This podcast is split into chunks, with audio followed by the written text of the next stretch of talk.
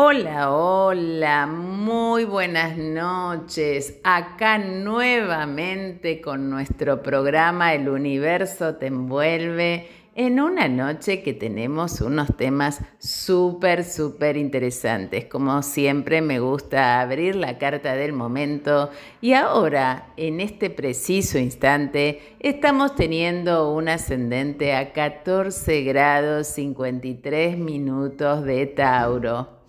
Eh, ustedes saben que cuando abren eh, cualquier eh, tránsito del momento en los programas de astrología les va a tirar la hora, ahora, actual. Si ustedes abren cuando amanece todas las mañanas, van a ver que amanece en el este con el sol en Libra, por eso estamos cursando un sol en Libra, y que todos los atardeceres Libra se encuentra en la casa 7, pasando el horizonte. En este momento está en la casa 5, junto a Venus, porque tenemos bastante energía libriana. Tenemos el Sol en Libra, Venus en Libra a 18 grados, así que está a 2 grados del Sol.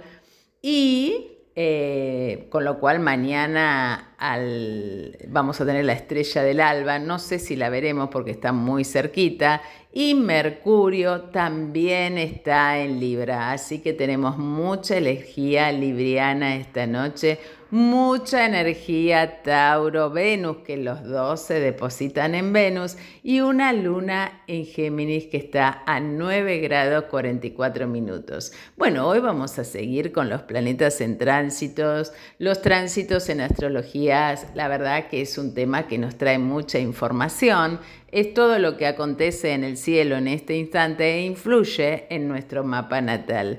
Tendremos a la maravillosa Diana Pogliaga que nos va a traer los tránsitos de Plutón en cada signo a través de la historia, cómo influyeron, qué pasó en el mundo, esto de astrología mundana que tanto nos interesa y con lo que tantos mensajitos recibimos, así que vamos a estar haciendo así como un programa muy interesante. Rodri que nos va a traer avistajes en el cielo y nos va a hablar nada más ni nada menos que de Mercurio. Bueno, les voy a contar las novedades, vamos a trabajar también el tránsito de Plutón por la casa 7, así que no te podés perder el programón de esta noche. Así que escucha esta breve pausa musical y ya comenzamos con ella, con Diana hablando de Plutón. Quédate acá en el universo te envuelve, en RSC Radio, donde siempre, siempre se escuchan cosas buenas. Y comenzamos aquí con ella, Diana Pogliaga, con estos temas que tanto están interesando a nuestros oyentes. oyentes. Hola Diana, buenas noches.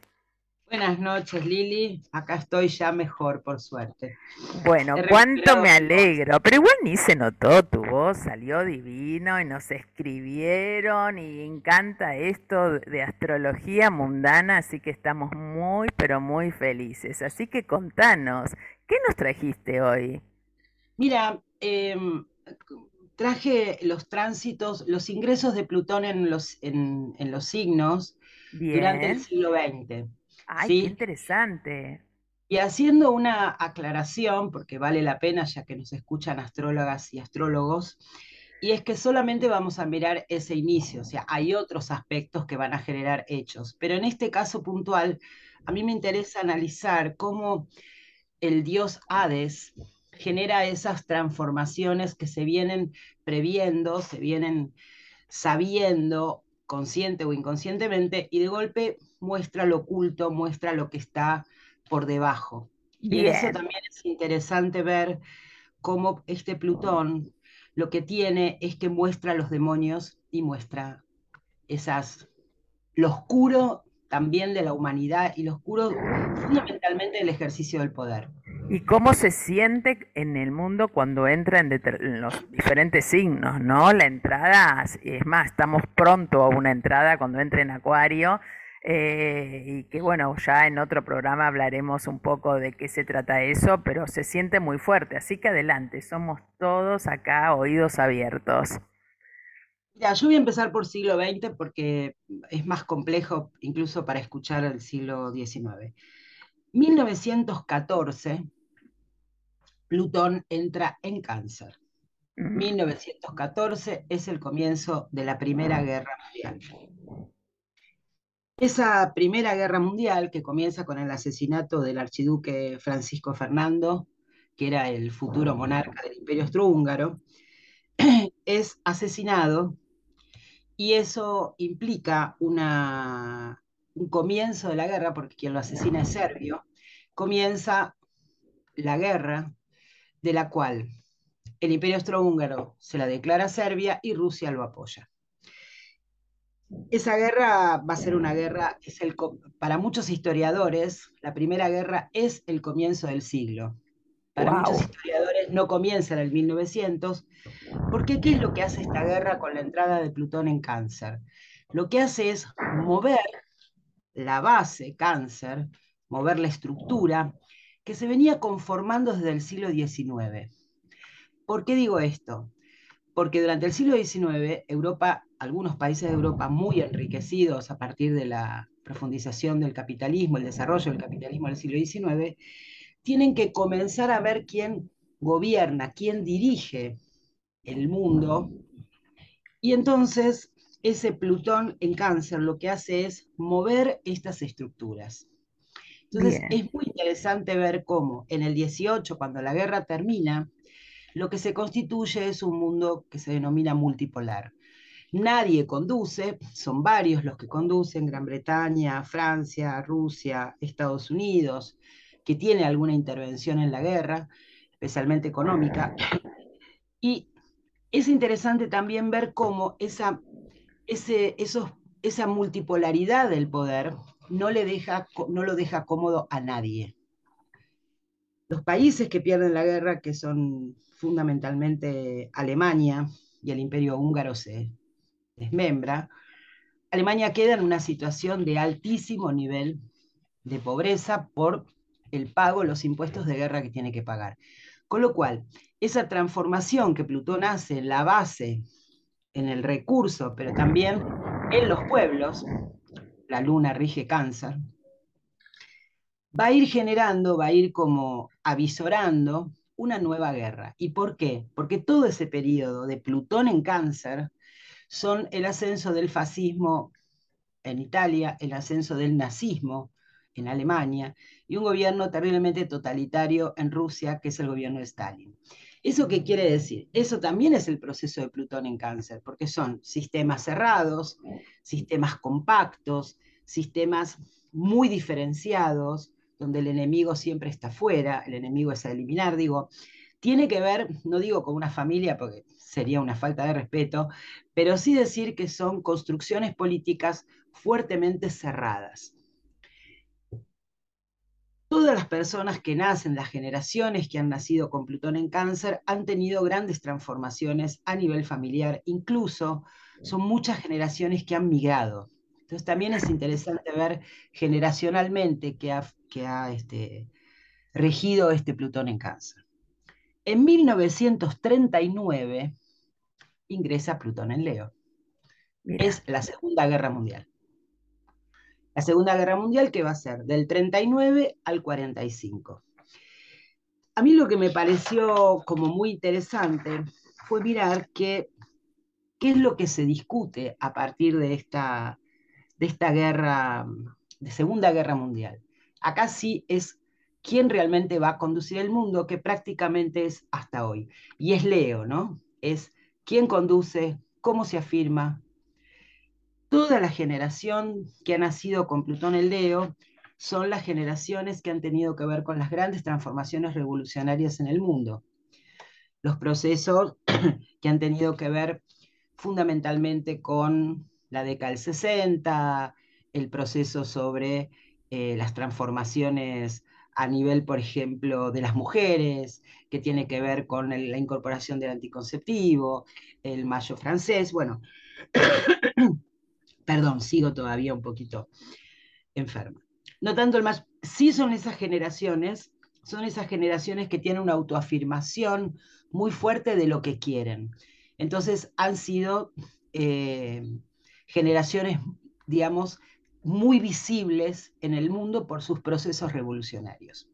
Pero también es interesante ver cómo durante todo, todo el proceso de este Plutón en Leo, que esta, bueno, que esta guerra dura cinco años, el mundo termina convirtiéndose en el año 45 en un mundo bipolar. El poder está entre Estados Unidos, el mundo capitalista, y entre la Unión Soviética, el mundo comunista. Eso, digamos, va a tener su derrotero hasta 1989 con la caída del muro de Berlín y la caída de la Unión Soviética, pero en realidad, si uno piensa, son muchos años de cómo se afirman dos sistemas. Y esto sí es Leo, ¿no? Cómo se afirma el sistema capitalista, que además Estados Unidos intenta conducir el mundo capitalista, y cómo la Unión Soviética el mundo comunista. Tengo, tengo una preguntita.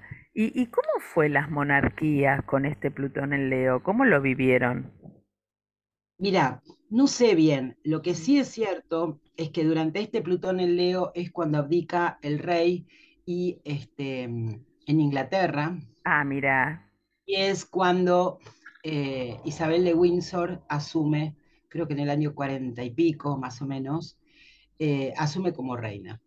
Las ah, monarquías en general ya no son monarquías salvo la de Jordania, la de Arabia Saudí, digo, hay pocas monarquías reales en el mundo ya, incluso en ese momento.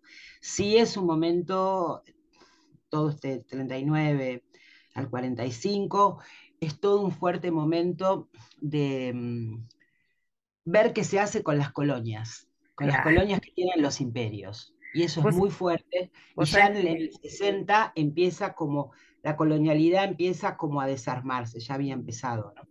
Es re interesante lo que nos estás contando. Vos sabés que particularmente yo estoy viendo varias series que justo estoy viendo estos procesos, ¿no? De cuando abdicaba, el rey y, todo el, desmembramiento de las colonias. Y, bueno, ahora que traes esto de Plutón en Leo y todo, no, muy interesante. Yo, yo te voy a invitar, porque esto no lo podemos cortar acá, a que hagamos una breve pausa y en el próximo bloque seguimos con este Plutón en Leo y cómo sigue esta historia, ¿te parece? Dale, Lili. Vamos, entonces nosotros no se pueden ir, quédense acá, en el universo te envuelve que Diana nos está trayendo mucho de astrología mundana para todos los que les interesa historia y para todos los que nos interesa la astrología ver no solo que nos las pasamos analizando cómo inciden los planetas hoy, sino cómo incidieron a través de la historia. Así que te esperamos acá, después de esta breve pausa. Y ahora sí, continuamos, nos habíamos quedado con Plutón en Leo, así que acá estamos escuchándote, Diana. Mira, Lili, es muy interesante ver qué pasa cuando Plutón entra en Virgo que es en el año entre el 57 y el 58. Es Virgo, ¿sí? Mm. Se produce una pandemia de la gripe asiática en ese momento, comenzó en China, se extiende por África, India, Australia, Estados Unidos y Europa. Murió aproximadamente un millón de personas. Mm. Y esto es muy interesante porque Virgo rige la salud justamente. ¿no? Eh, no es lo único que sucede durante, por eso digo, hay, que ver qué es lo que sucede en todo el periodo de Plutón. claro. fundamentalmente el inicio, ¿no? Digo, marco esto otra vez por las dudas, pero digo, me parece súper interesante porque la generación que tiene Plutón en Virgo es una generación muy que ha sabido cuáles han sido los costos de la generación de Plutón en Leo. Entonces, una generación menos visible. Mm. ¿No? Ha sido una, generación que se ha replegado más, que no ha tenido los procesos revolucionarios, ¿no? El, concepto del sujeto juventud, como fue durante todo eh, de todos aquellos que tienen Plutón en Leo, que ha sido muy fuerte, ¿no? Muy fuerte. Entonces, eh, hay como ahí un, tiempo, digamos, toda esa generación que tiene Plutón en Virgo, de buscar las alternativas, por ejemplo, a la alimentación, buscar alternativas que tengan que ver con eh, medicinas eh, homeopáticas, aunque la homeopatía existe hace muchos años, pero digo, es una generación que fue buscando otras alternativas que tienen que ver con el tema de la salud. ¿Esto en qué año era? Y esto comienza en el 57-58, o sea que tienen 20 años en el 78. La generación más o menos del 78 en adelante es la generación que tiene este Plutón en Virgo. Mm. Bueno, nosotras, ¿no? Al menos claro. yo sí. sí, yo también. Mm. Claro, claro. Mm. Con lo cual es interesante mirar esto, ¿no?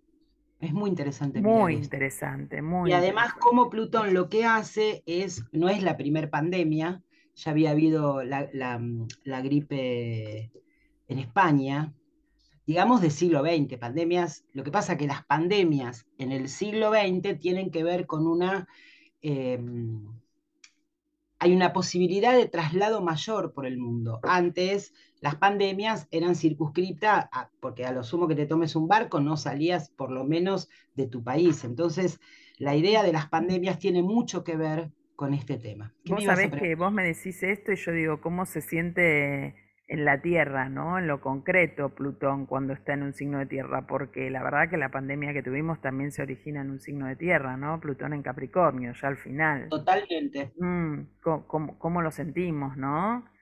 Con lo cual vamos a empezar a sacar deducciones donde vamos a sentir Plutón en Acuario, pero bueno, ya vamos a llegar ahí, no nos vayamos de tema. Bueno, seguimos con Plutón en Virgo.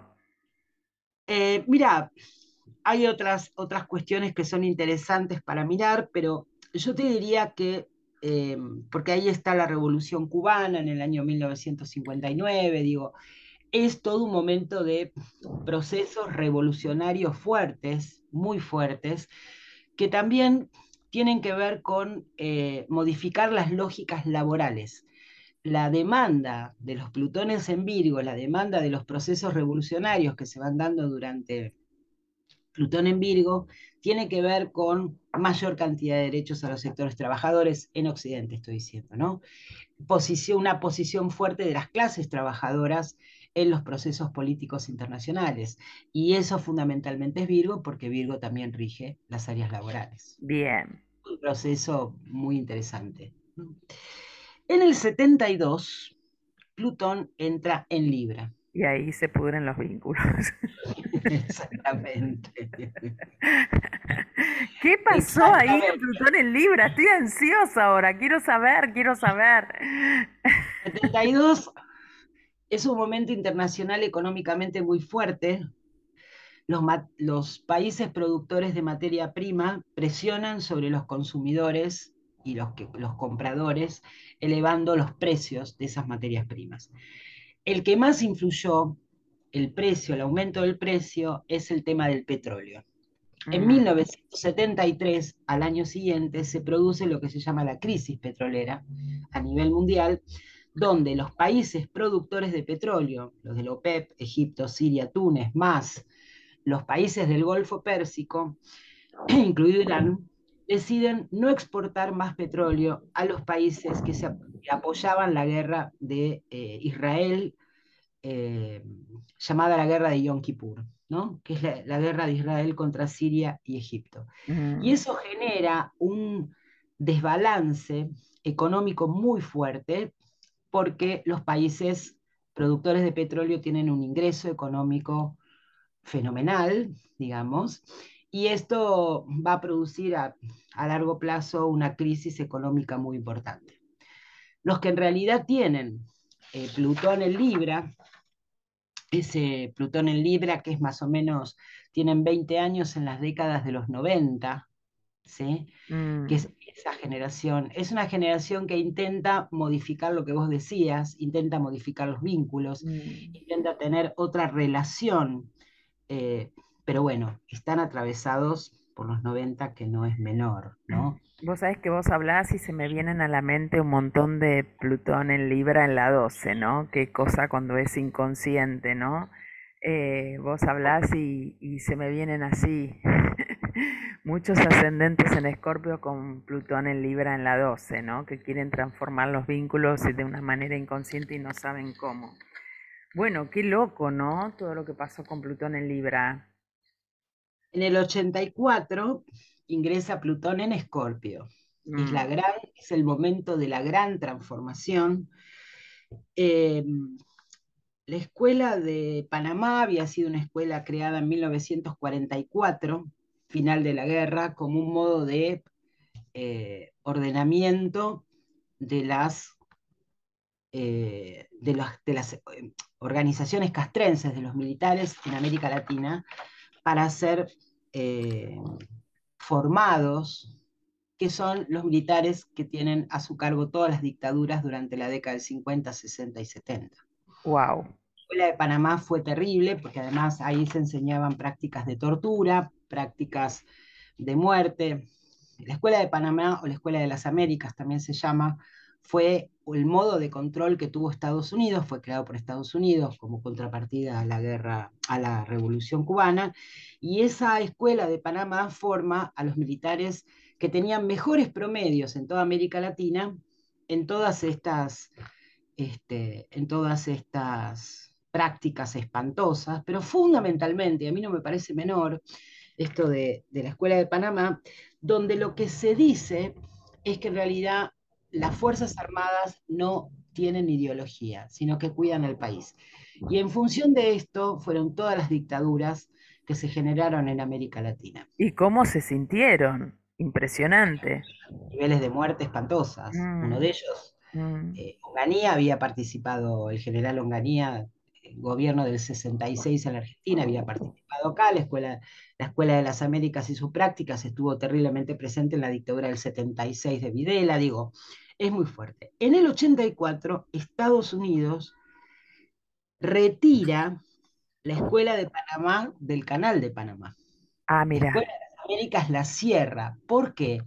Porque Estados Unidos ya estamos en un momento donde después de las dictaduras mataron un montón de gente, desaparecieron personas, estos movimientos revolucionarios, que eran las, las, las generaciones de Plutón en Leo, ¿sí? Mm. Esas generaciones han quedado devastadas, o muertas, o presas, o acalladas. Ya ahí Estados Unidos decide retirar la escuela de Panamá, pero también comienza una fuerte transformación que tiene que ver con el comienzo de la perestroika en Rusia. O sea, Rusia comienza en ese momento el proceso real de desarmar la cuestión más totalitaria, la cuestión comunista, y va a ir camino en el 89 a la caída del muro, ¿no?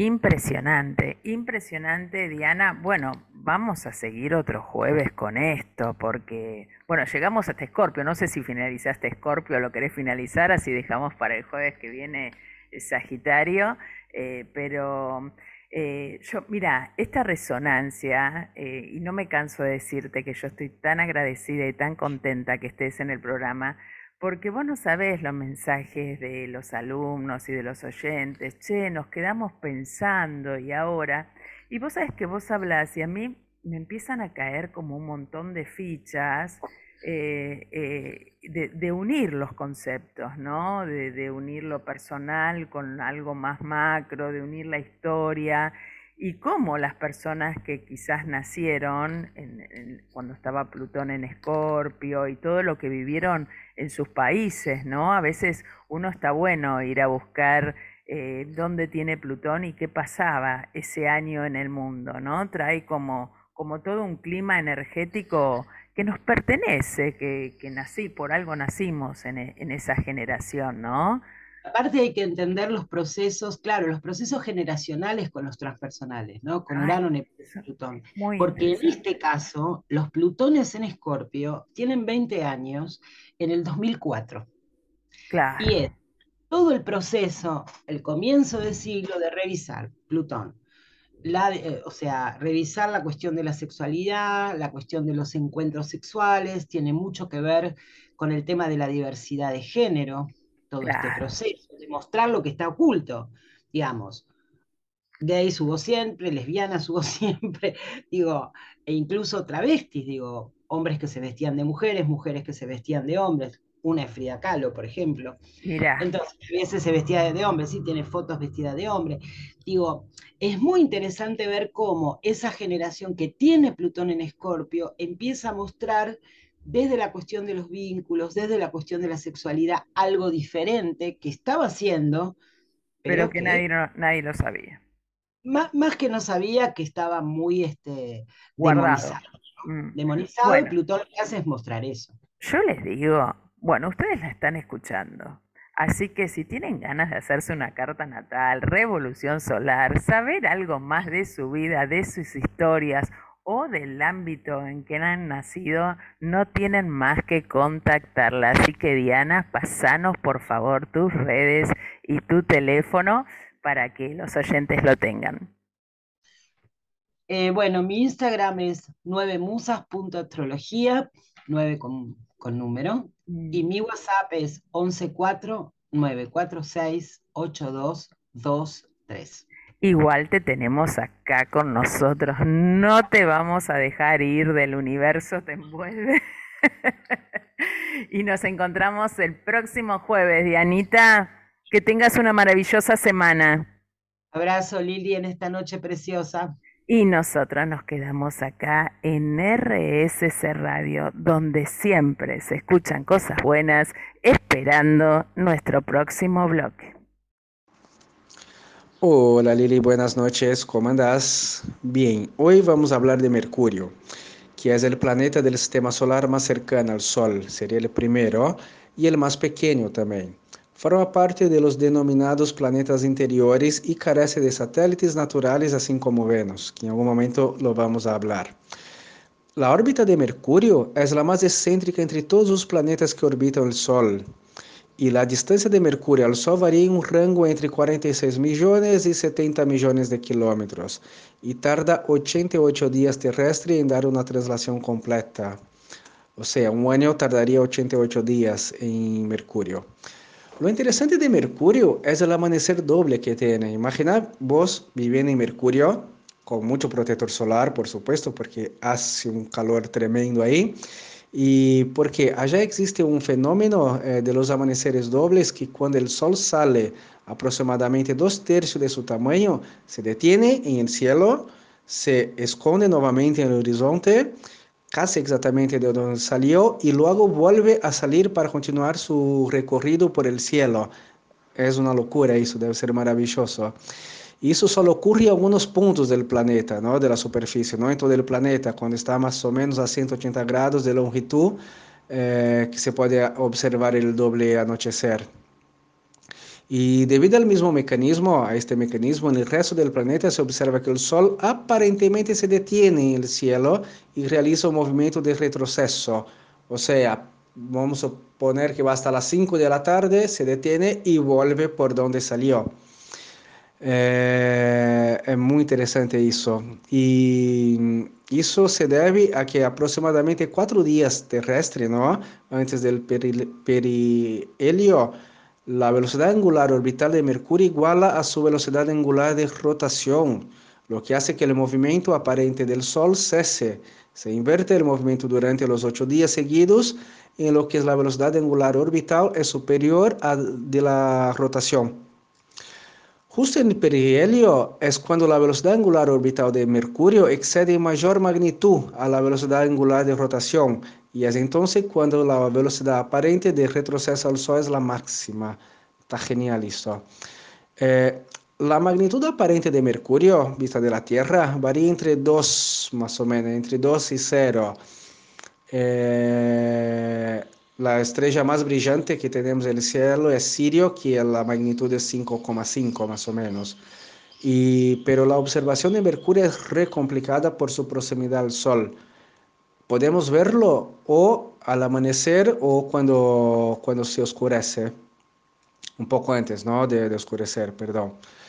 Y según la astronomía antigua, las primeras menciones que tenemos de Mercurio son de los sumerios y su data de tres milenios antes de Cristo. Y después vinieron los babilonios, que, data de dos milenios antes de Cristo y llamaban el planeta Mercurio de Nabu, que sería el mensajero de los dioses en su mitología, la mitología de Babilonia. Y los observadores de la antigua Grecia llamaron el planeta de dos maneras. ¿Por qué? Porque vio el planeta a la mañana y en épocas vio el planeta a la tarde. Entonces creían que eran dos planetas. Llamaban de Apolo y de Hermes. pero después se dieron cuenta que de hecho era un cuerpo celeste, no dos. Y así empezaron a llamarlos de, de Hermes. Eh, bueno, esa es la, más o menos la historia de Mercurio.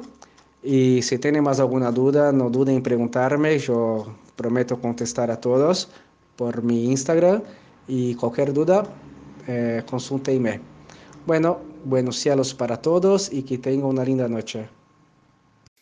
Y continuamos nuestro programa después de haber escuchado a Diana. Qué impresionante, ¿no? Esto que estamos viendo, los tránsitos de Plutón, qué impresionante cada vez que entró a un signo. A mí me deja como muy pensante de toda la movida que puede traer Plutón ahora, cuando entre en Acuario dentro de muy poquito, que se va a sentir porque la entrada en el signo es muy fuerte y en nuestra carta natal la entrada a una casa también, también es muy fuerte.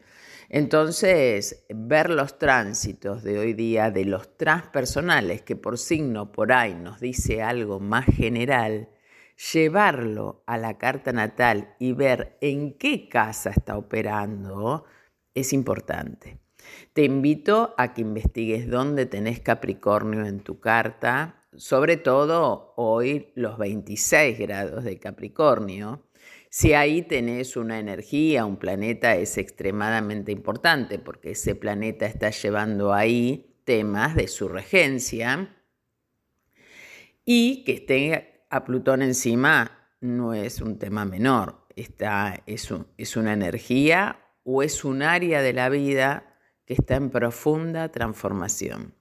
Bueno, los invito a mirar los diferentes Plutones en casa, en el Spotify, en los programas anteriores vimos 1 y 2, 3 y 4, 5, 6. Hoy vamos a ver solo casa 7 por un tema de tiempo. Y cuando Plutón transita la casa 7, eh, los agentes de transformación personal, de crecimiento y cambio generalmente nos lo traen los otros, ¿no? Es como que las relaciones, esas que tenemos, sobre todo parejas, nos está trayendo mucha transformación. Si tenemos una relación de pareja, Plutón pondrá a prueba la autenticidad y la profundidad de esa relación y mostrará los puntos en que nos sentimos insatisfechos o incompletos o que necesita que algo se transforme. Y nos está diciendo que a nivel vincular, tengas o no pareja, tenemos que resolver algo. Algo está muriendo y va a renacer eh, de otra manera. Si es posible enfrentar y resolver las dificultades, la relación, por supuesto, va a terminar ganando, se va a empoderar, va a tener más solidez, más fortaleza, va a morir y renacer. Pero si es que se tiene que terminar, seguramente se termine. Plutón transitando una casa va a sacar a la luz de la conciencia eso que está tapadito, oculto. Muchas veces tratamos de negar que algo va mal, creyendo que así evitamos una crisis o una confrontación. Y al hacer esto, primero que en algún momento va a explotar pasando Plutón por ahí, pero nos estamos privando de la posibilidad de crecimiento y transformación, ¿no? que provienen del enfrentamiento eh, sincero con la realidad que está aconteciendo, con lo que está pasando. Em, nosotros, los que estudiamos astrología, sabemos que cada crisis es una oportunidad a otro momento. Quizás nos sintamos dominados por los celos, la envidia o una pasión sexual incontrolable. Todo va a depender de cómo vos te lleves con Plutón. El tránsito de Plutón por la casa 7 eh, en el contexto de una relación de intimidad presente, nos da la oportunidad de descubrir y resolver viejos modelos emocionales. En algunos casos será nuestra pareja quien nos acose con sus celos, su envidia o su furia, dicho de otra manera, no experimentaremos eh, directamente estas emociones sino que llegan por mediación de otra persona, porque está justo en la casa de los otros.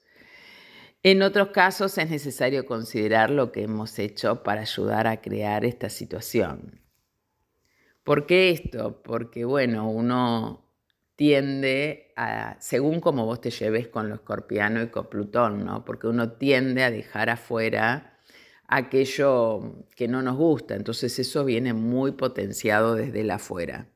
Plutón va a pugnar por sacar a la luz problemas de relación que es necesario afrontar y analizar. Esto como tránsito. Si tenés Plutón en la 7, bueno, todo esto se vive en la diaria, en la vida misma y hay que incluir esa energía, ¿no? Todos aquellos que tienen ascendente en cáncer están teniendo Plutón en la 7, porque en la 7 tienen a Capricornio. También esta situación puede remover en nuestro interior emociones tan poderosas que nos escandalizamos de nuestras propias reacciones. Siempre nos habíamos creído muy eh, razonables y controlados. Eh, y bueno, el tránsito de Plutón ahí puede ser que nos exacerbemos o que explotemos. Cuando Plutón nos enfrenta con partes de nosotros mismos, eh, muchas veces preferiríamos no enterarnos y lo dejamos afuera. Algo va a haber para investigar teniendo a Plutón ahí. Y si no tenés pareja, bueno, puede ser que el tránsito de Plutón ahí transforme esa área de la vida y venga una pareja. Durante este periodo podemos relacionarnos con otras personas que tengan un Plutón fuerte en su mapa natal bueno, dicho de otra manera, su naturaleza es probablemente muy compleja e intensa o están en una importante crisis vital cuando las conocemos. Las relaciones que se establecen en este periodo también pueden llevar implícitas alguna intriga o exigir cierta medida de secreto, ocultamiento. Sea cual fuera el caso, las relaciones tendrán sobre nosotros un poderoso efecto de transformación. ¿Tenés Plutón transitando en la 7? ¿Cómo te estás sintiendo?